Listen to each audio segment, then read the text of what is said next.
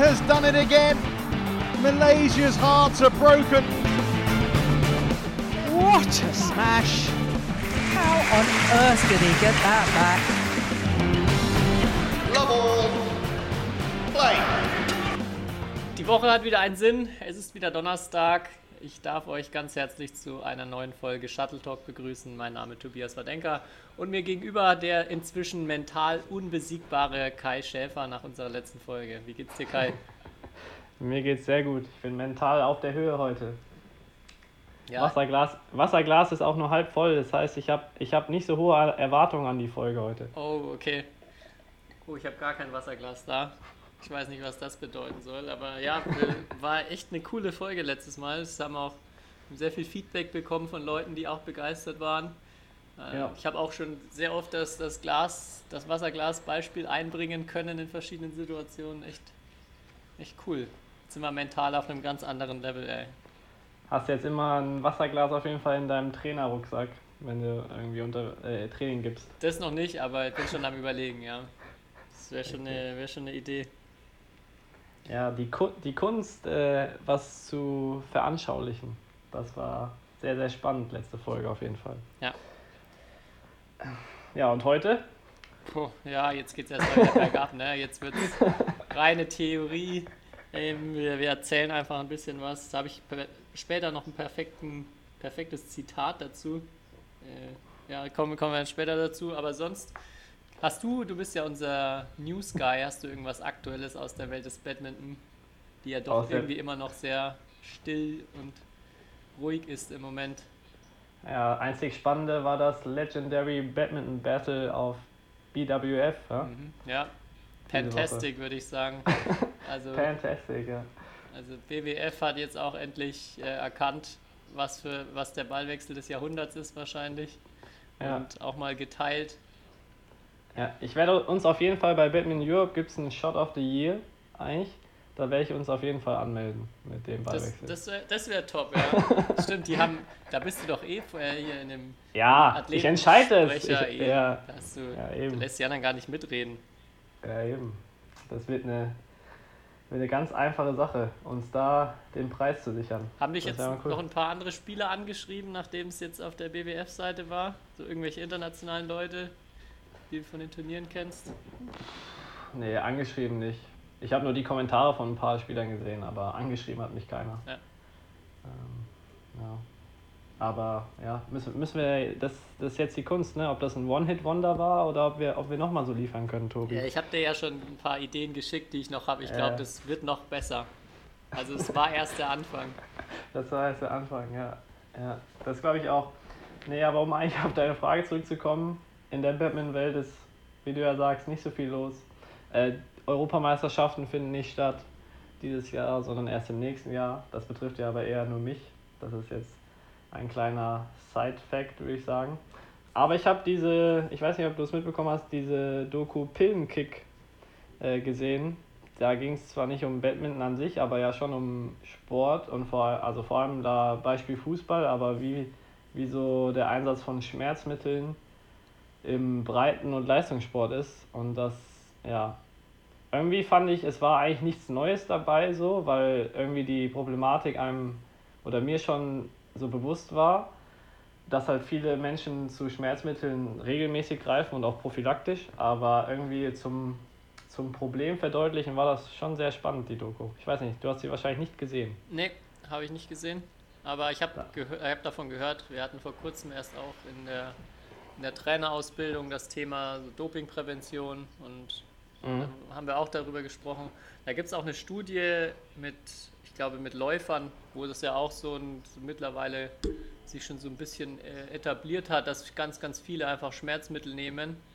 Ähm, und in der, das Interessante in der Studie fand ich zum Beispiel, dass die Schmerzmittel viel mehr noch dazu führen, dass Leute abbrechen. Also dass dann irgendwelche Nebenerscheinungen, irgendwelche anderen Symptome dazu führen, dass sie abbrechen und es im Endeffekt kein, keine mega Leistungssteigerung mit sich bringt, sondern halt wirklich nur Nachteile oder größtenteils nur Nachteile. Das fand ich Ja. da ganz spannend. Ja, aber erzähl, was, Also- was ist bei den Fußballern? Ja, es wurde halt gesagt, oder ein paar aktuelle Spieler wurden auch interviewt, äh, und die haben halt gesagt, dass das verpeilt, äh, also das Schmerzmittel verteilt werden wie Smarties, so ungefähr. Und auch ein paar Teamärzte so, ähm, ja, die halt das versuchen irgendwie ein bisschen einzudämmen, dass halt viele Spieler mit irgendwelchen Problemen hin zum Arzt hinkommen und sagen, ja, gib mal eine Schmerztablette oder so, ich brauche eine Schmerztablette, damit ich überhaupt spielen kann.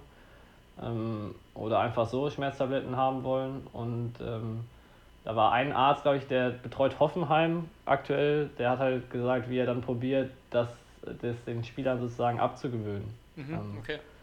aber ich weiß nicht, ja, willst, also in meiner Welt macht es halt klar, wenn du jetzt äh, WM-Finale hast und du äh, hast irgendwie Schmerzen und du denkst, es geht nur mit Schmerztablette, dann ähm, ist es was anderes, aber so regelmäßig Schmerztabletten zu nehmen, macht in meiner Welt überhaupt keinen Sinn. No weil, way. auch, weil auch du überhaupt kein Gefühl mehr für deinen Körper dann hast. Ne? Also Ganz das finde ich genau. auch ein ganz, also der Körper, der schmerzt, ist ja Hat schon hat ja Sinn, immer ja. einen, ja genau, hat einen Sinn und hat einen Hintergrund und das so nur sozusagen angenommen, du kriegst immer mehr Schmerzen und nimmst dann einfach mehr Schmerzmittel, ist ja total sinnlos. Oder das ist, also kann ich jedem von abraten. Ja, ganz genau.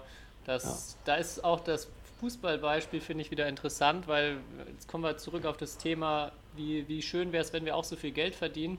Das hat dort Ja. natürlich auch den Nachteil auf der anderen Seite, dass so jede Woche, die ein Fußballspieler ausfällt, kostet das ja, Ja. den Verein, also der Verein zahlt ja weiter unglaublich hohe Geldsummen. Und daher Ja. ist dort auch einfach dieses möglichst schnell den Spieler wieder aufs Feld bringen, irgendwie fit machen, ähm, nochmal krasser. Ich habe das auch ganz oft schon so die Erfahrung gemacht mit Ärzten, die, die halt viel mit Fußballclubs arbeiten und im Nachwuchsbereich und da auch ganz absurde Zeiten nennen. So, ja, jetzt da gehst, kannst du dann wieder ins Training einsteigen, wo ich dann, wo ich dann auch sage oder wo ich eigentlich froh bin, dass wir bei uns dann auch sagen können, nee, das, wir haben jetzt nicht diesen Druck, dass da finanziell groß was dranhängt und auch lieber äh, hier safe than sorry und lieber eine Woche oder zwei Wochen mehr warten, bevor man wieder einsteigt und gar nicht so viel mit, mit Schmerzmitteln dann arbeiten oder vor allem im Wettkampf Ja. nie, mit, nie mit Schmerzmitteln, besonders im, im Nachwuchsleistungssport, da gibt es eigentlich gar kein, Ja. gar kein Turnier, vielleicht, weiß nicht, wenn eine Jugendolympiade, dass, dass man sowas vielleicht mal macht, aber da gibt es kein Turnier aus meiner Sicht, was rechtfertigt, dass man ähm, ja, da mit Schmerzmitteln dann spielt. Ja, ich finde, es macht auch, also man kann sich das total abgewöhnen, weil ich hatte ja auch jahrelang nach meiner Jugend so Knieprobleme und dann gab es auch Ärzte, die mir halt äh, also Schmerztabletten äh, sozusagen verschrieben haben und ich die dann auch äh, genommen habe, weil ich natürlich auf deren Rat irgendwie gehört habe, aber jetzt in der Nachbetrachtung würde ich sagen, es war total sinnlos. Also, oder es hat, es hat es nicht besser gemacht, sondern halt einfach ich habe nicht sozusagen die Ursache des Schmerzes bekämpft, sondern oder dagegen angearbeitet, sondern einfach nur den Schmerz irgendwie erträglicher gemacht. Und die Frage ist ja auch, ob, das, ob die überhaupt was bringen. Also Ja. ich glaube, es, ist Jahre her, dass ich meine letzte Schmerztablette genommen habe. Und äh, ja. Und was war die so der, der Schluss der Doku? Oder gab es irgendwie. ja, was heißt der Schluss der Doku? Dass es halt gefährlich ist einfach, ne? Und vor allem, dass es halt auch im Breitensport so also tief drin sitzt.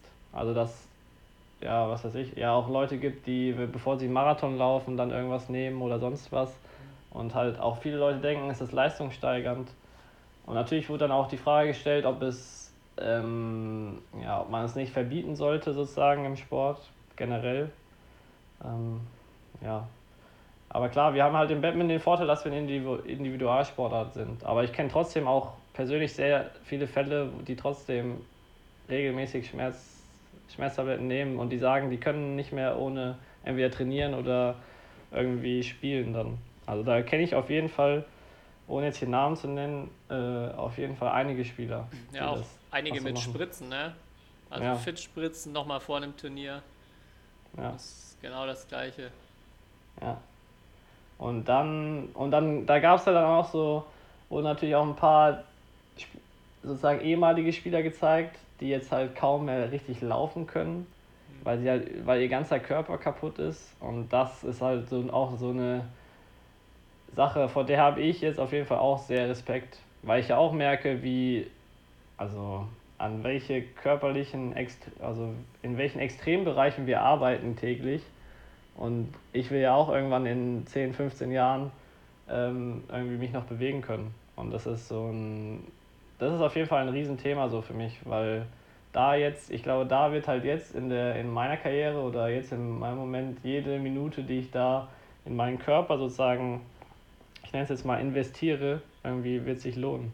Und da gibt es eine geile ja. Doku. Kennst du die? Die gibt es, glaube ich, auf Netflix zu ähm, Ronnie Coleman, nee. dem ehemaligen, ich glaube, acht, neun Mal Mr. Olympia, also Bodybuilder, der auch damals Weltrekorde in allen möglichen Gewichtshebsachen und sowas gehalten hat oder in ganz vielen Bereichen.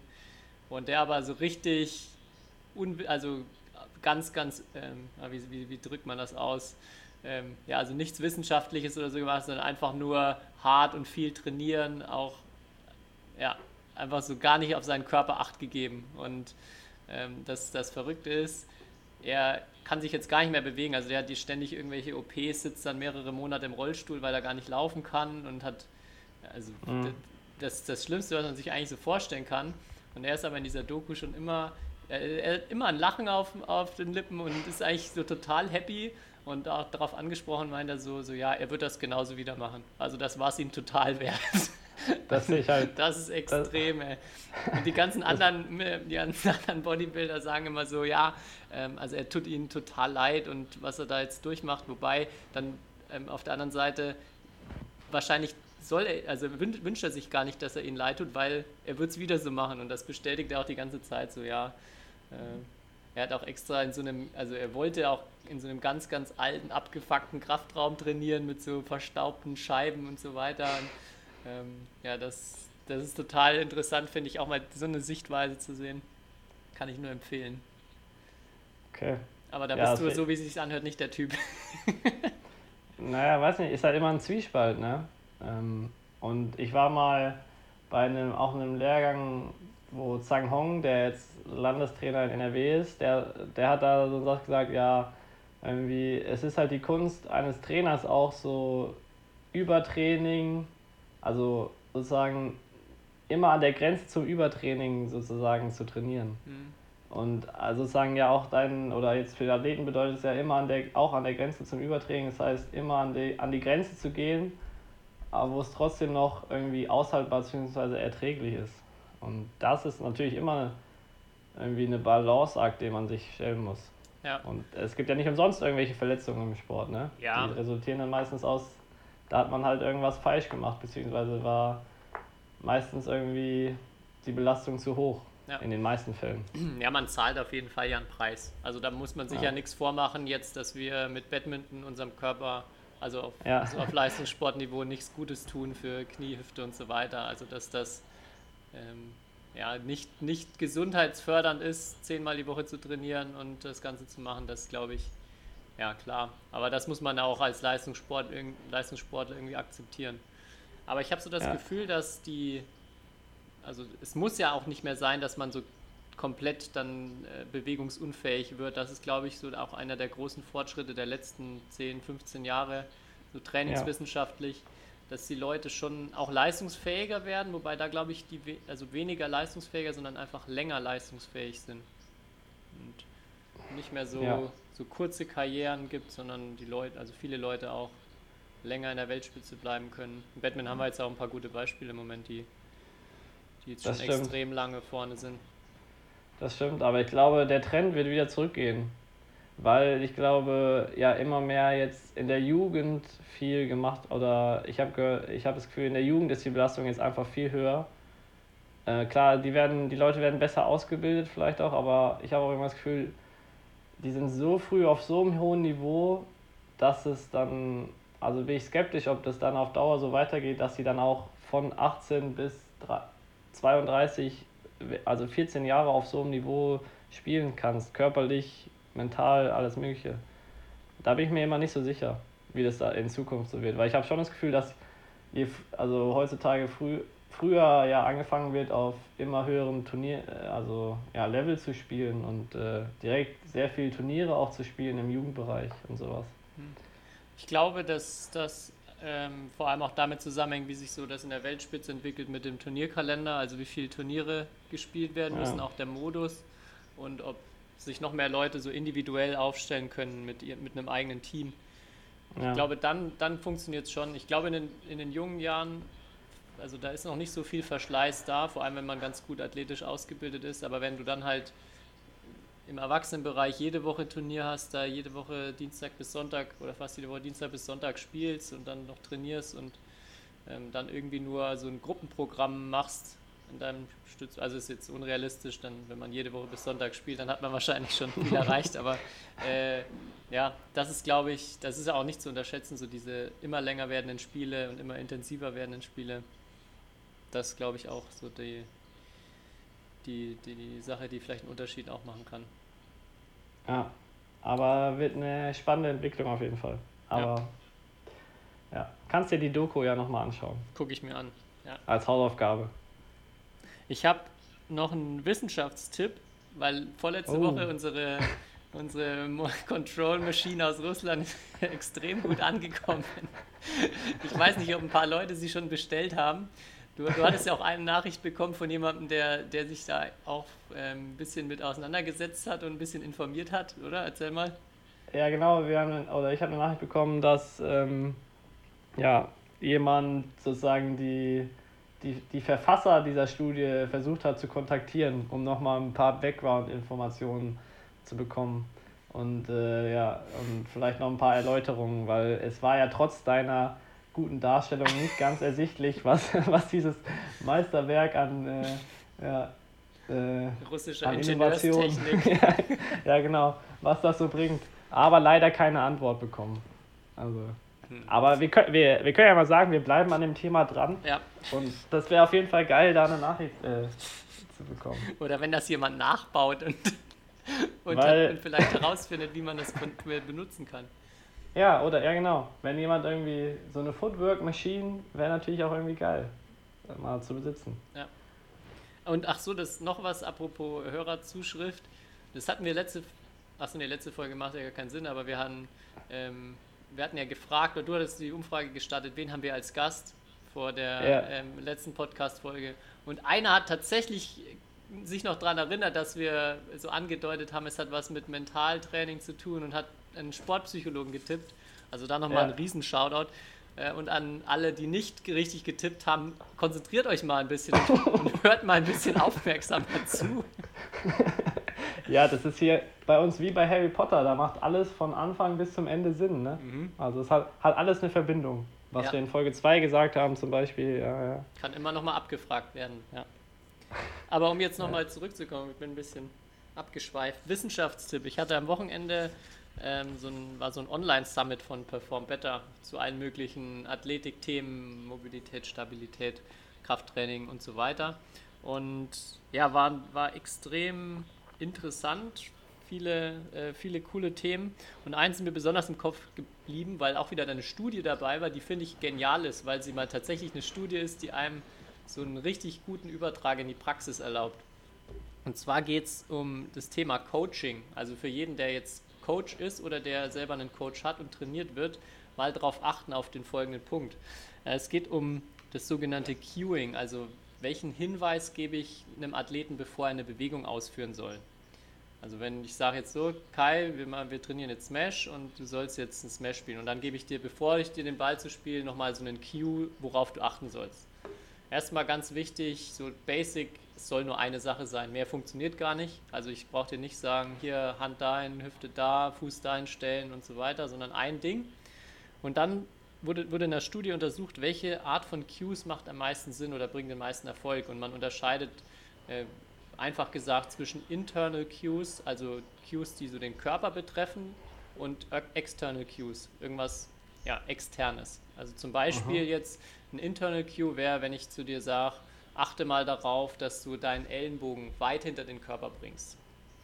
Ähm, ein external Cue wäre jetzt zum Beispiel, was den Ball betrifft. Also Spiel mit möglichst viel Winkel. Also was überhaupt gar nicht mit deinem Körper zu tun hat, sondern einfach mit was externen. Ähm, ja, oder wenn du, wenn es darum geht, zum Beispiel, da war es immer ganz viel mit Thema Sprint und so weiter, dann ähm, ja, drücke möglichst explosiv in den Startblock oder in den Boden hinein. Das ist auch so ein external Cue. Oder auch ähm, ja, beschleunige möglichst schnell in Richtung Ziellinie. Das wären so ja, External Cues. Und dann wurde halt getestet, in dieser Studie finde ich super spannend, mit Fußballern, oder es, es waren keine Fußballer, es waren am, im Endeffekt Anfänger, wo es so darum ging, irgendwie Präzision bei Schießen oder Passen zu entwickeln. Und es gab vier Gruppen. Eine Gruppe hat nach jedem oder vor jedem Versuch einen External Cue bekommen. Dann eine Gruppe hat vor jedem dritten Versuch ein External Cue, also ein Drittel, zwei Drittel einfach keine Info. Und dann Mhm. gab es noch eine, die Gruppe 3 hat vor jedem Mal ein Internal Queue, also irgendwas, was sich selber intern betrifft, und nur einmal bei jedem dritten. Also das war die vierte Mhm. Gruppe dann. Also die vier Testgruppen gab es. Und erstmal, es haben sich alle verbessert, also es hat alles was geholfen, aber es gab Riesenunterschiede. Und zwar mit Abstand das Beste war die Gruppe, die 100% External Cues bekommen hat. Und auch mit Blick auf, man hat dann nach mehreren Wochen nochmal einen Retest gemacht, bei denen ist auch am meisten hängen geblieben. Also das war mit Abstand die erfolgreichste Methode. Dann kam jedes dritte Mal so ein externer Hinweis. Und dann, jetzt finde ich noch spannender, die, die dritte Gruppe war die, wo jedes dritte Mal ein interner Hinweis gekommen ist. Mhm. Und die schlechteste Gruppe war, die vor jedem einzelnen Versuch einen internen Hinweis bekommen hat. Also immer irgendwas, was den Körper betroffen hat, was die Bewegung an sich betroffen hat. Also sie haben sich trotzdem verbessert, das heißt nicht, dass es nichts gebracht hat, aber das war die am wenigsten effektive Methode. Und das ist nicht die einzige Studie, da gibt's, er hat dann noch in dem Vortrag viele andere Sachen vorgestellt, die das bestätigen, auch auf alle möglichen anderen Bereiche, also auch auf Krafttraining, ähm, generell Bewegungen entwickeln. Und wenn man mal überlegt, auch wenn ich mich selber reflektiere, wie oft man welche Art von Hinweisen gibt, dann sind das extrem viel Internal In- Cues. Ja, ich wollte gerade sagen, ne? Und auch mal Aber- darauf achten, jetzt bei dir oder wenn ihr zuhört und wenn ihr Training gebt oder Training erlebt, ist ganz, ganz viel. Es ist auch schwierig, External Cues zu geben oft, aber wenn man es schafft, dann sind die sehr effektiv. Naja, es ist ja nicht schwierig. Du kannst ja immer sagen, spiel den Ball genau auf die Linie oder sonst was, aber es ist ja, du willst ja trotzdem mit diesem External Cue irgendwas bewirken, ne? Genau, also es muss Was, was der Athlet verändert. Und äh, ja, das ist, glaube ich, das Schwierige, das zu verbinden. Ja, also das einfachste Beispiel finde ich immer, versuch den Ball höher zu treffen oder, oder Ja. streck dich mehr nach oben aus, ist so ein Internal Cue, ein viel besserer Cue im Endeffekt wäre, spiel einfach mit viel Winkel. Weil nur wenn ich mit viel Winkel, also das impliziert ja, ich kann nur mit viel Winkel spielen, wenn ich ihn oben treffe. Also wäre in dem Fall, aber wie du schon sagst, es ist schwierig. Also man muss natürlich einen guten, einen guten Cue finden, der irgendwie extern ist und funktioniert. Und was auch noch äh, genauso gut funktioniert wie die External Cues waren so Analogien und Metaphern. Also irgendwie so ein, Mhm. ein Bild einfach, was äh, so bei dem Sprinten war es irgendwie mal So ein Wasserglas. im Wasserglas, ja. Beim Sprinten war es immer ganz viel irgendwie mit, mit Gepard oder sowas bei Bewegungen. Mhm. Also, ja. Genau. Beim Batman finde ich so, Scheibenwischer ist immer eine super Analogie bei vielen Schlägen, wenn man irgendwie vorne so wischt Oh. oder hinten Ja. einen gewischten Drop spielt, so um das zu lernen. Wäre auch mal, auch mal eine Kategorie für Top 3, die besten Batman-Analogien. Ja, Die, die Orange einwickeln beim Schnittdrop. ich noch gar nicht, muss ich mal ausprobieren. Ja. Ja, aber das fand ich echt total spannend. Ähm, vor allem, wenn man sich dann nochmal so ein bisschen hinterfragt und kontrolliert und auch überlegt, was macht man selber, was machen andere Trainer. Ja, aber ist, wurde da unterschieden in, verschiedene, oder gibt es da keine Unterscheidung in auch verschiedene, ich sag mal, Lerntypen oder so? Unterscheidet sich das nicht auch ein bisschen vom Athlet, jetzt auf individueller Ebene? Also gibt es Leute, die mehr in sich reinspielen können vielleicht? Und gibt es Leute, die. Ja, also es ist ja bei der Studie auch so, dass das ein Querschnitt ist. Also dass es Ja, bei jedem genau. auch nochmal unterschiedlich ist, aber dass dieser Querschnitt dann halt schon ein sehr eindeutiges Ja. Ergebnis ergeben hat. Und auch, wie gesagt, dieses Ergebnis zieht sich über viele verschiedene Bereiche. Klar, man muss äh, immer bedenken, dass, ähm, die, dass es verschiedene Lerntypen gibt, manche halt mehr über visuell, manche mehr über, über auditiv ähm, oder kinästhetisch, also so die drei Lerntypen. Ähm, aber jetzt, wenn ich, wenn ich so an Cues denke, da, das ist halt immer so eine, also das, da gebe ich immer einen Hinweis auditiv erstmal. Also ich muss, ich kann, es geht um den letzten Moment vor der Bewegung. Mhm. Er hat auch in dem Vortrag gezeigt, es gibt noch mehrere Phasen beim Coaching. Also erstmal erkläre ich, dann mache ich vor. Also dann ist auch was Visuelles dabei, indem ich vielleicht oder indem ich ein Video zeige oder selber die Bewegung demonstriere. Das ist ganz wichtig auch, um das zu mixen und auch die Lerntypen zu bedienen. Aber es ging äh, explizit da vor allem um diese Cues. Mhm. Da lohnt sich ja doch irgendwie die Demonst dass man bei einer Trainerausbildung Demonstrationsfähigkeit lernt.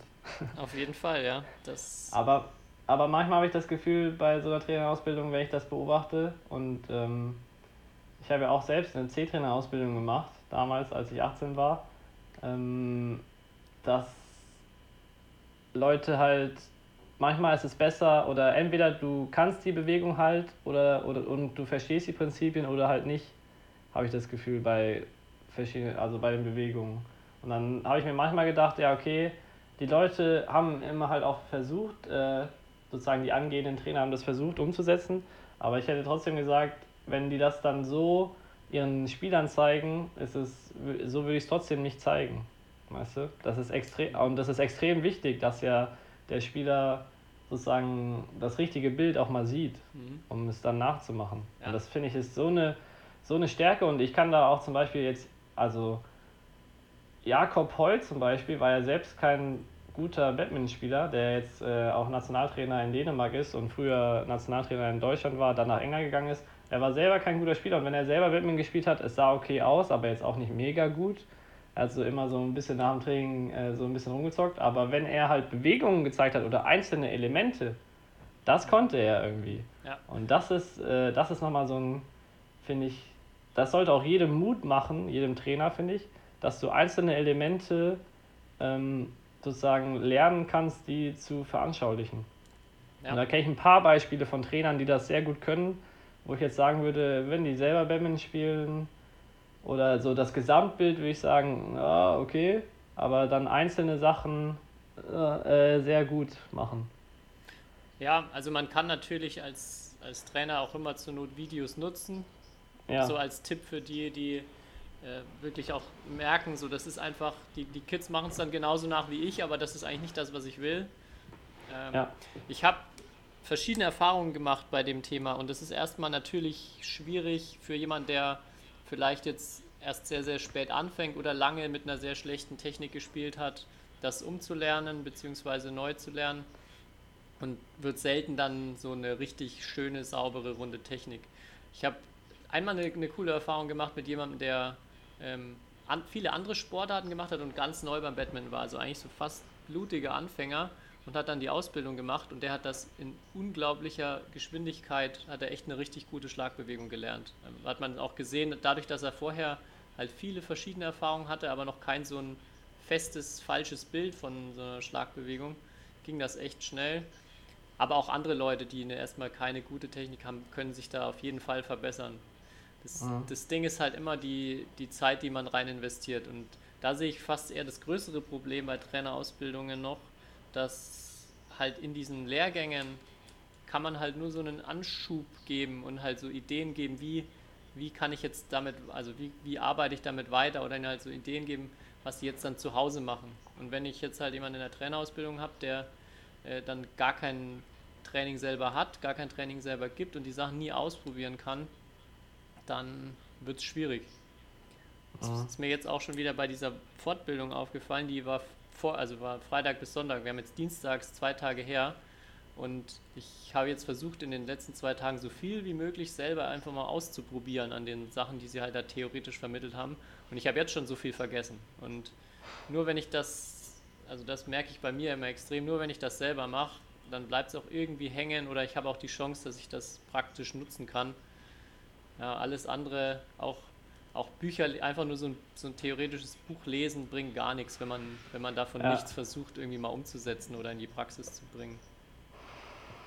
Ja, definitiv. Und man muss sich auf jeden Fall mit dem mit Bewegungen und so auseinandersetzen als Trainer.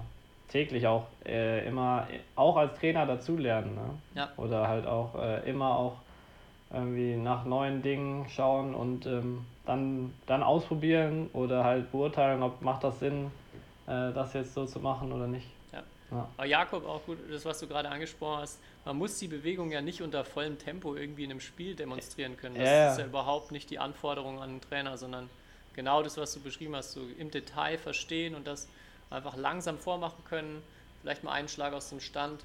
Äh, das reicht ja schon für eigentlich fast alles bis zu, bei Jakob sieht man ja bis zu den besten Spielern der Welt hin vom Level. Ähm, Ja, Also finde ich auch, Jakob kann das genial vormachen ohne diesen, ohne diesen Background und finde ich auch cool zu sehen, dass das möglich ist. ja, ja, definitiv. Tja, interessant. Das war wieder ein, ein Teil aus Tobis Wissenschaftsrubrik. Wissenschaftstipp der Woche. Ja, und noch eine Sache, die, die kam äh, öfters mit dazu. Ähm, oder so ein Zitat, was, was ich sehr cool fand, ging auch so ums Thema Coaching.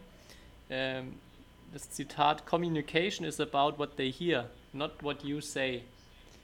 Und das Mhm. finde ich ist so ein, ein guter, wichtiger Satz für nicht nur für Trainer, eigentlich für jeden, der irgendwie versucht, was rüberzubringen. Und das ist mir auch bei den Vorträgen aufgefallen. Da gab es Vorträge, es war recht schnell klar, dass der Mensch, der da vorne sitzt, das best, also unfassbares Wissen über das Thema hat und das Thema ist interessant, aber es kommt bei mir nichts an. Und da, auch die Sachen, die er gesagt hat, waren wahrscheinlich super, aber bei mir ist, ich musste nach fünf Minuten ausschalten, weil ich es nicht mehr ausgehalten habe. Und auf der anderen Seite gab es halt andere Leute, die es halt geschafft haben, Sachen so zu präsentieren, so zu kommunizieren, dass ich bei, jedes, bei jeder Folie, wenn sie Folien gezeigt haben, irgendwie Bock hatte auf die nächste Folie und wissen wollte, wie geht es jetzt weiter. Und das auch so die große Aufgabe, glaube ich, als, als Trainer, dass man gut kommunizieren kann und auch Sachen irgendwie spannend, spannend präsentieren kann, dass die Leute auch zuhören wollen. Das ist mir so in viel, vielerlei Hinsicht da nochmal aufgefallen am Wochenende. Ja, auf jeden Fall. Ist ja auch eine gute Fortsetzung zu dem, was Sebastian letzte Folge gesagt hat, mit dem, wenn man unter Stress ist äh, oder so während einem Spiel, ähm, wie man da aufnahmefähig ist und so Sachen. Ja. Sehr, sehr, sehr interessant. Mann, es ist alles interessant, alles interessant. es gibt so viele Bereiche. Du hast ja vorhin, als wir kurz bevor wir aufgenommen haben, gesprochen haben, hast gesagt, Athletik wäre so ein Be so ein Riesenbereich. Oder, aber ich finde allgemein, wenn du die Dinge klein aufbröselst im Sport, da gibt es so viele Bereiche, so viele, so viele kleine Details, an denen man arbeiten kann und die man beachten kann. Das ist, so finde ich, das Faszinierende. Ja. Ähm, Ja, da echt so, da kommen so, so Sachen rein, über die man sich gar nicht so viel Gedanken macht. Und einer hat das Thema Atmung gehabt. Und man Ja. denkt, das ist, man, wie oft beschäftigt man sich mit Atmung? Also klar gibt es mittlerweile immer mehr, aber dann hat er auch halt auch gezeigt, was für ein Riesenfass das eigentlich ist, was man da aufmachen kann oder wie, wie wichtig das aus seiner Sicht ist. Und ja, so gibt es halt so viele kleine Bereiche und man kann, kann Ja. alle Themen so auf die Spitze treiben und ist da wirklich nie am Ende. Ja. Ja, und jetzt auch in der Nachbetrachtung auch, oder wenn ich jetzt so über meine eigene Karriere nachdenke oder so, ich meine, du kannst ja nicht selber alles wissen. Und es macht auch, glaube ich, auch wenig Sinn, ähm, versuchen zu wollen, alles selber zu wissen oder selber jetzt hier irgendwie sich zum Beispiel über das Thema Atmung, dann über Schlaf, über Ernährung, über Krafttraining, kannst ja nicht alles selber wissen. Aber umso wichtiger ist es ja, dass du in so einem Umfeld bist, wo einfach Experten arbeiten. Hm. Ähm, und da, da fehlt es, glaube ich, im, an der Basis im Badminton total. Das liegt natürlich an der fehlenden Professionalität in vielen Bereichen, aber das macht so viel aus, finde ich. Je, und je früher Leute mit denen in Kontakt kommen oder mit, so, ja, mit Leuten, die einfach Ahnung haben in ihrem Teilgebiet, äh, desto wertvoller ist das. Und das will ich mir, oder das wäre so ein schöner Zukunftstraum irgendwie, wenn es in ein paar Jahren anders wäre im Badminton. Oder, Ja. Das würde mich mal interessieren, wie es so in so großen Fußballclubs läuft, weil mein Eindruck ist auch, das ist natürlich super, wenn man Spezialisten für alles hat, aber auf der anderen Seite ist es halt immer so, diese Schnittstellen müssen halt auch funktionieren irgendwie Klar, zwischen, den, ist nicht einfach, ja. zwischen den Personen. Und ich finde allein schon ähm, im Badminton, wenn man mal an einem Stützpunkt schaut und man hat nur, nur zwei, drei Sch- Schnittstellen vielleicht mit einem, mit einem Reha-Bereich und so und dann aber halt 15, 15 Athleten und das, das Ja. ist schon total, das macht es schon total komplex und schwierig.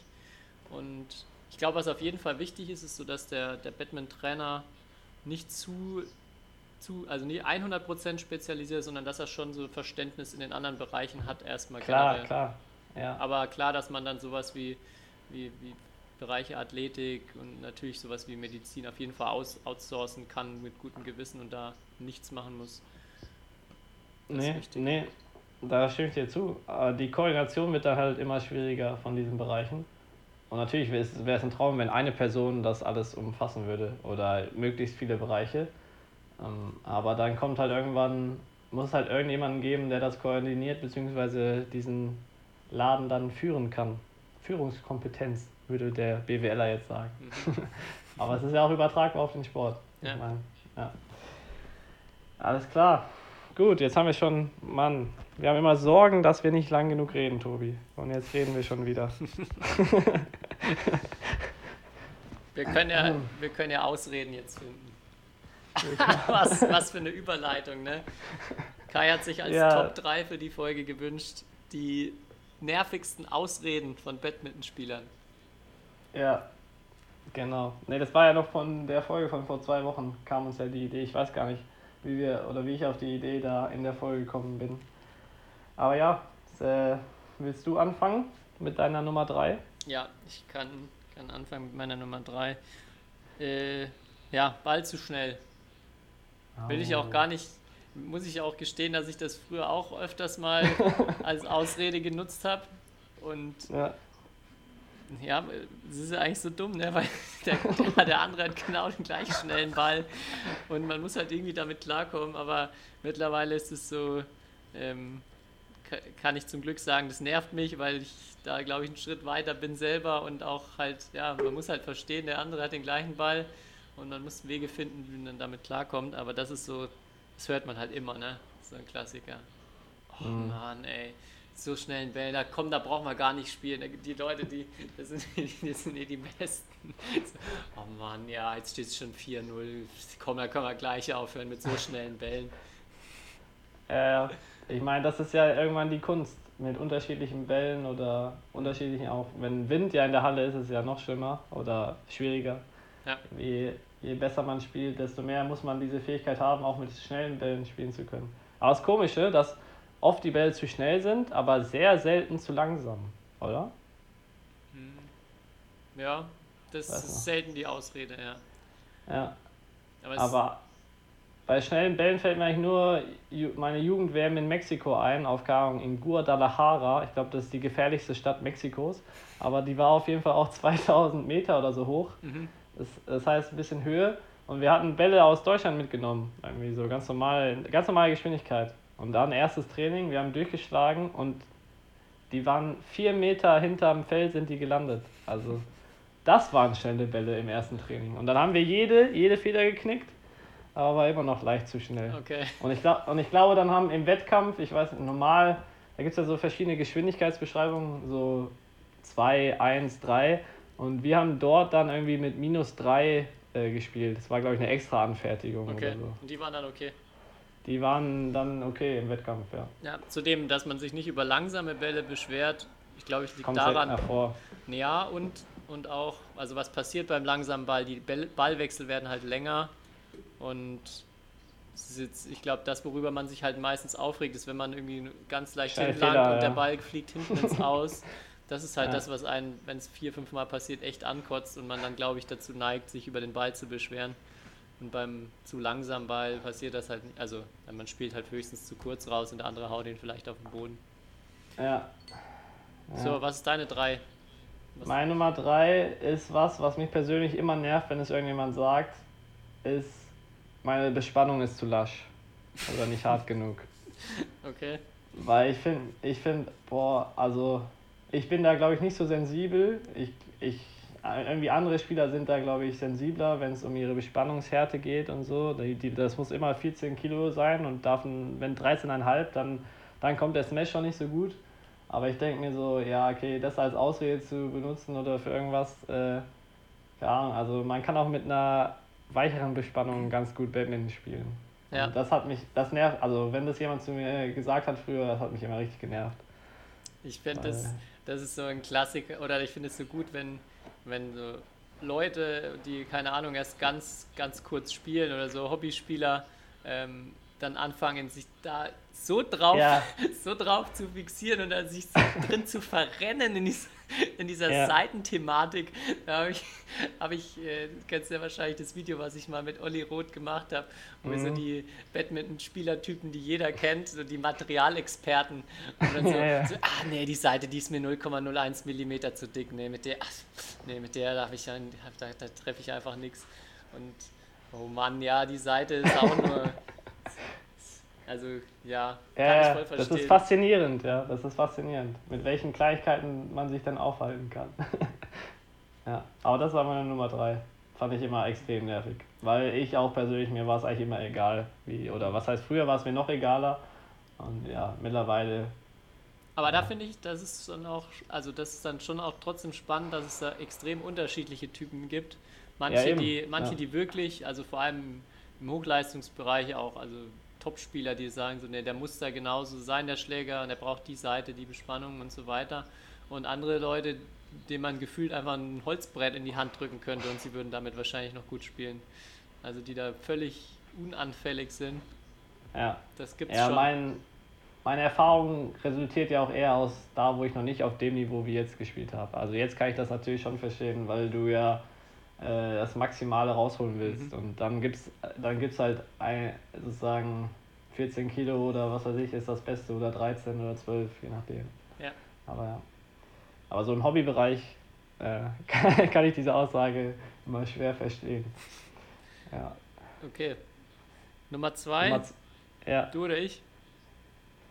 Ich kann weitermachen. Meine Nummer zwei ist, ähm, ja, mein Gegner hat eine schlechte Technik. Oder eine unorthodoxe Technik. Also wenn das, das habe ich auch schon oft gehört, oder was hat der für eine Technik, oder guck mal, wie der schlägt. Und dann sage ich immer, ja, also ich sage immer, es gibt nicht, also äh, klar, bei manchen sieht es vielleicht nicht gut aus, aber wenn, wenn er halt gegen dich gewinnt, dann hat er wohl eine ganz gute Technik. Ja. Oder eine bessere als du, da kannst du noch so schön schlagen. Äh, Es gibt halt nur effektiv oder uneffektiv. Und das, Das sollten sich ja. auch manche, manche Spieler, die haben damit echt Probleme. Oder es gibt auch so richtige Spielertypen, das sage ich auch manchmal über manche Spieler, das sind das so Schönspielertypen sind halt. Ne? Genau, Das, sieht, ja. das muss halt schön aussehen, aber um halt manche Bälle auch zum Beispiel in einen Drop zu erlaufen oder so, sieht es halt auch manchmal unelegant aus oder so. Da Und das fehlt dann manchen Spielern, finde ich extrem. Da gibt es auch ein paar, die wirklich, aber die, manche haben es echt perfektioniert, so genau wie irgendwelche Topspieler zu, also dass es so zumindest Ja. so ähnlich aussieht, die dann auch gleichen Klamotten und gleichen Schläger haben und so. Und das, finde ich dann schon immer faszinierend, wie man so genau den Spieler nachmachen kann. Ähm, Ja, ja, das aber ist faszinierend. Ja. Aber man will ja gewinnen. Ja, genau, oder? und dann sieht Wenn es man dann im Wettkampf darum geht. Es ist dann doch nicht ganz so das Level von Lindan, obwohl es sehr ähnlich aussieht. Ja, genau. Ähm, ja, ich habe zwei so ein bisschen ähnlich. Oder es kommt oft dann damit zusammen, oh, nur Glück, ey. Ja, nur, nur Glück. Oder ich habe nur Pech. Das, das finde ich auch immer eine richtig, richtig coole Sache. So, oh Mann, ey, das waren jetzt zwölf Netzroller, ey. Ja, nur Glück der andere. Brauchen wir gar nicht spielen. denkst du da gerade an Lars Schänzler oder was? Von dem wolltest du doch noch eine Geschichte erzählen. Ja gut, Lars, Ja, ja. Lars hat wirklich nur Glück. bei ihm ist eine Ausnahme. Da ist es keine Nein. Ausrede, bei ihm ist einfach Fakt. Der hat Nein, du durchgängig hast- Glück. Du, du hast doch mal hier vor, also es ist bestimmt schon sechs, sieben Wochen her, auf meine Frage, ob du schon mal jemanden beleidigt hast oder so, einen Gegner, hast du, hast du so gesagt, äh, ja, eigentlich nicht, außer Lars, den habe ich im Training beleidigt oder so. Oder irgend sowas, weil den habe ich immer sein, beschimpft ja, im er mal Training. wieder nur Glück hatte. ja, genau. Und ich habe ja dann in der Folge gesagt, pass auf, Tobi, der Lars hört diese Folgen mit acht Wochen Verspätung und beschwert sich dann.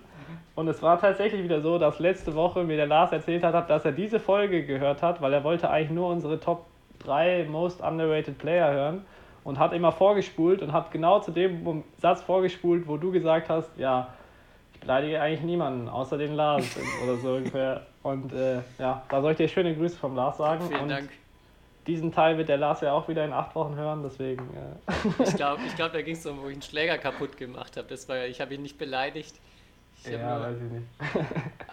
aber da muss ich, aber da muss ich direkt an unsere Paintball-Story denken. oh Mann. Da warst du auch mit dabei, ne? Da war ich auch mit dabei, ja. Ja, als kurze Story, so, ähm, nochmal an Lars mal jetzt ja erzählen. Ich glaube, Lars hat wahrscheinlich noch nie jemanden beleidigt, außer mich in seinem ganzen. Als wir Paintball gespielt haben, und zwar waren wir in der Gruppe gestanden, bevor es losging, und ich hatte und meine, meine Sicherung da hat nicht funktioniert und ich habe es am, am Abzug angefasst und dann ihm so ungefähr aus 20 Zentimetern Entfernung ans Bein geschossen. Und dann, und dann beleidigt er mich so, also er war so völlig geschockt und beschimpft mich direkt.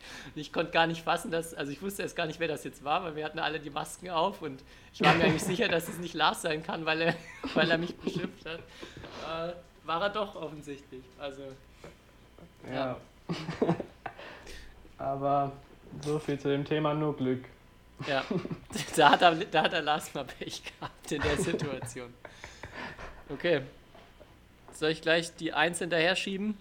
Ja, schieb hinterher. Und das ist was, was mich wirklich richtig nervt, was mich auch schon immer richtig nervt, ist, ja, ich trainiere aber nur einmal die Woche. Oder, oder ja, der andere trainiert halt fünfmal mehr als ich.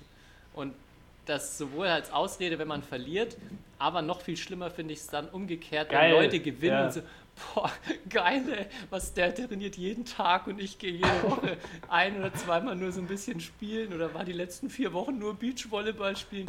Oh Gott, ey, da kriege ich so das Kotzen. Das ist somit das Nervigste, was mir nicht, was mir nicht jemand sagen kann. Und vor allem alle Nachwuchsspieler, es ist überhaupt nicht cool, wenn ihr das sagt. Ihr, ihr, ihr denkt vielleicht, es ist cool, wenn ihr sagt, oh, ich mache so wenig. Es ist überhaupt nicht cool. Bitte, bitte sagt sowas nicht. Es ist eher cool, wenn man äh, wirklich auch was investiert in einen Sport, in den man gerne macht. Und oh, das, oh, da, da dreht sich mir wirklich immer alles rum, wenn ich sowas höre. Wer hat das denn zu dir gesagt früher? Ach, da gibt Hast du da- da gibt's viele. da- Da, gibt's viele. Also da gab es wirklich Okay. keine, keine Knappheit an den, den Leuten. Okay. Äh. Ja, ja, ja, ich kenne es auch. Es gibt ja diese, diese so, die so auf Player machen, ne? Und Mhm. Ja. dann, ja, hier, guck mal. Ja, und. Und klar, das ist auch, äh, vor allem in der Jugend kann man damit oft ja auch noch gewinnen. Also wenn man einfach vielleicht körperlich ein paar Vorteile hat oder wenn man, Mhm. so, bringen wir mal das Wort Talent, aber wenn man halt ein bisschen talentierter ist, Sachen erstmal schneller aufnimmt, funktioniert das ja auch oft. Also dass auch Spieler dann bayerischer, südostdeutscher, deutscher Meister werden, die nicht so viel trainieren. Aber man wird halt langfristig nie gut werden mit dieser, also wenn ich sowas sage, das Ja. so, diese Einstellung muss sich 180 Grad drehen, weil sonst wird der Spieler niemals irgendwas erreichen im, im Erwachsenenbereich. Mich hat es auch immer, wenn ich wusste, ich spiele gegen so einen Typen, so ein, so ein ich, ich bezeichne ihn jetzt mal plakativ als Labersack oder halt so, äh, hat mich immer so motiviert, Mhm. gegen die dann zu gewinnen. Oder wenn ich wusste, ich spiele gegen so einen, der, wenn ich verliere, dann irgendwie so groß, oder jemanden, der dann immer irgendwelche Ausreden hat, irgendwie, weil er verliert, das hat mich immer motiviert, ihn halt nicht dann 21-18 zu schlagen, sondern 21-9. Ja. Äh, das äh, war auf jeden Fall immer Genugtuung. Ja, das war Ja. meine ganz klare Nummer eins. Okay. Ja, meine Nummer 1 ist eigentlich nichts, also nichts Nerviges, aber das ist mit die lustigste Ausrede, die ich jemals gehört habe. Oh, jetzt bin ich Und- gespannt. Und zwar, also ich finde es lustig, deutsche Rangliste war, ist ja meistens so, dass ein, oder manchmal, dass ein paar Felder mit Matten sind und ein paar ohne. Mhm. Und äh, es war irgendwie, ist deutsche Rangliste in Cuxhaven, kannst, äh, und da war Halbfinale sonntags im Einzel. Und ein Spieler, also er war der Meinung, es ist das äh, Spiel des Turniers, dieses Halbfinale. Aber dieses Spiel des Turniers wurde halt nicht auf einem Mattenfeld aufgerufen, sondern auf einem Randfeld. Und äh, der Spieler war dann sehr erbost darunter und hat dann aus Protest, wie, äh, wie er es gesagt hat, äh, 21-4, 21-5 oder so verloren, weil er es nicht eingesehen hat, wie das beste Spiel äh, des Turniers auf einem Randfeld stattfinden kann. Ähm, und deswegen ist so, das ist so, das finde ich die lustigste Ausrede, die ich jemals gehört habe. Ähm, und die unverständlichste auf jeden Fall. Die ist gut, ja. Die- Kann ich mich auch noch erinnern an die Ja. Geschichte. Du weißt wahrscheinlich, von wem ich Ja, rede, ne? klar. Ja. und ja, und es ist auch nicht überraschend, finde ich, dass dieser Spieler auf jeden Fall es nicht am Ende geschafft hat, sagen wir mal, in die deutsche Spitze. Wenn, wenn solche Ausreden fallen. Mhm. Aber eh allgemein, ich finde, beim Thema Ausreden, da ist mir nochmal bewusst geworden, Oder ganz wichtig auch zu sagen, ähm, irgendwie, also es gibt vielleicht manchmal Erklärungen, aber so Ausreden anhand von irgendwelchen Äußerlichkeiten oder sonst was zu suchen, es macht das nicht. Also es macht keinen Sinn. Mhm. Weil ihr seid, also man ist selbst dafür verantwortlich, ähm, ob man gut spielt oder nicht. Und ähm, manchmal ist der Gegner halt auch einfach besser. Und das sollte man akzeptieren. Ja. Heißt, heißt, und dann sollte man sich überlegen, okay, wie, warum war der besser, wie kann ich ihn schlagen, aber nicht irgendwie irgendwelche, also wenn man verloren hat, hat man verloren. Und dann nicht irgendwelche, also da gibt's, ich, ich musste halt irgendwie so schmunzeln, weil ich mich an so viele Leute ähm, erinnern konnte in meiner Karriere, die vor allem in der Jugend dann immer irgendwelche Ausreden erzählt haben. So richtige Ausredentypen. Ne? Und, ähm, Vor allem, es bezieht ja. sich ja oft auch immer dann nur auf ein oder zwei Punkte und das, man verliert ja. dann so die komplette Relation, wenn man sich da reinsteigert. Bestes Beispiel hatte ich auch mal miterlebt bei einem, bei einem Bundesligaspiel, dass ein Spieler äh, spielt am Netz, hält so den Schläger vorne hin und der andere tötet halt in den Schläger rein. Aber, oh, Schieds, aber Schiedsrichter gibt Fehler. Also weil, ja, Schläger hingehalten, irgendwie behindert bei dem Schlag und hat er nicht eingesehen. Und hat sich, hat sich da mehrere, mehrere Minuten dann auch beschwert und echauffiert über diese Situation. Und ähm, ja, dann es stand, glaube ich, irgendwie vier, vier beide oder so. Im, ich weiß nicht mehr in welchem Satz, aber dann nach dem Ding stand es auf jeden Fall sehr, sehr schnell 11-4. Und wenn da noch ein Satz kam, gingen die auch alle sehr schnell. Und dann auch geht er vom Feld runter und zu einem Mannschaftskollegen und sagt so, ja, also das ist ja so ein Witz, da komm, da brauchen wir ja gar nicht spielen bei sowas. und dann auch sehr gut, also der, der, der, Teamkollege war auch ein sehr erfahrener Nationalspieler, der dann zu ihm gesagt hat, so ja gut, wenn das, äh, wenn das deine Einstellung ist, dann brauchst du im Endeffekt gar keinen Batman spielen, weil sowas wird immer passieren und ist halt jetzt ein Ballwechsel gewesen und für diesen einen Ballwechsel, für den einen Ballwechsel schiebst du jetzt hier die anderen 20, die danach noch gekommen sind oder die ganzen anderen Punkte. Hm, ja, das ist auch so, dieses bei Schiedsrichterentscheidungen dann auf den Schiedsrichter oh. das Schieben ist selten. Also das, wir hatten es ja glaube ich schon mal, es ist nervig, wenn, man, wenn der Schiedsrichter halt ständig irgendwie Fehlentscheidungen trifft, aber es ist selten so, dass der Schiedsrichter so komplett das Spiel wirklich entscheidet oder da richtig krassen Einfluss nimmt, dass man, dass es nicht nee. für beide ähnlich wäre. Nee, man nimmt das manchmal nur so wahr, mhm. aber das zeigt ja auch, wie e-, emotional involviert man immer in den Spielen ist. Also ich kenne es, ich hatte auch schon Situationen in Spielen, wo ich mir dachte, boah, der hat jetzt schon die dritte oder vierte Fehl, sagen wir mal, Fehlentscheidung gegen mich getroffen und dann ist man schon irgendwie äh, sauer auch in dem Moment und vielleicht schafft es nicht, da irgendwie sich noch hundertprozentig aufs Spiel zu konzentrieren, aber in der Nachbetrachtung würde ich nie sagen, man hat ein Spiel wegen Schiedsrichter oder so verloren. Also ja. das ist eigentlich schwer. Da muss schon viel passieren. Gut, haben wir die Top 3. Ja. Dann haben wir wieder Top, Top 3 rausgehauen, ey. Top-Kategorie. ja. Hast du noch was? Sonst? Ich habe nichts mehr. ich auch nicht. Ich bin müde. Ich habe eh, ich habe meinen, ich habe jetzt eine neue Fit oder seit ein paar Wochen eine neue Fitnessuhr und habe heute in meinem Training auf jeden Fall den Kalorienrekord gebrochen. Oh, uh, wie viel? weiß ich, 1600 Kalorien in einem Training verbraucht. Das ist so Und auf Badminton, auf Badminton.de stand in, in einer Stunde äh, in einer Stunde Badminton spielen verbraucht man nur 450 Kalorien im Schnitt. Das heißt, ich habe mich ja super schnell bewegt. Heißt, die Uhr ist kaputt. die Uhr ist kaputt, ja. Genau. ja. Badminton.de, da steht eh jetzt, Badminton.de hat äh, Air Badminton entdeckt. Mhm. Aber ich habe den Artikel noch nicht gelesen, muss ich mal reingucken. Ah, äh, schau mal rein. Spannend. Ja, mache ich. Gut, dann. Jo. Mach mal Schluss, bring mal die Folge zu Ende. Ja. Ich wünsche euch allen eine, eine super schöne Woche. Bleibt weiterhin, hoffentlich weiterhin gesund und fit. Und äh, ja, ich glaube, jetzt viele sind wieder in, auf den Feldern.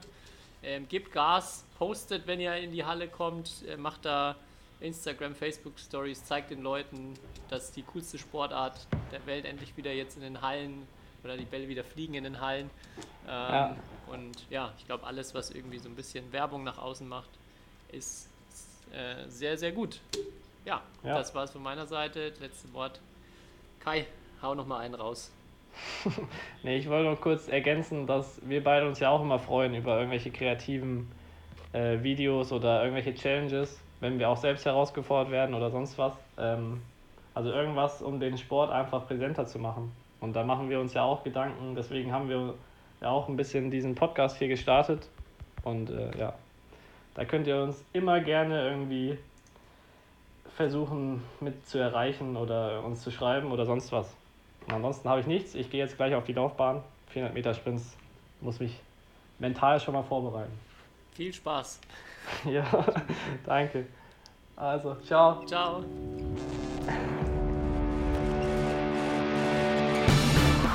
History is made. Lin Dan has done it again. Malaysia's hearts are broken. What a smash! How on earth did he get that back?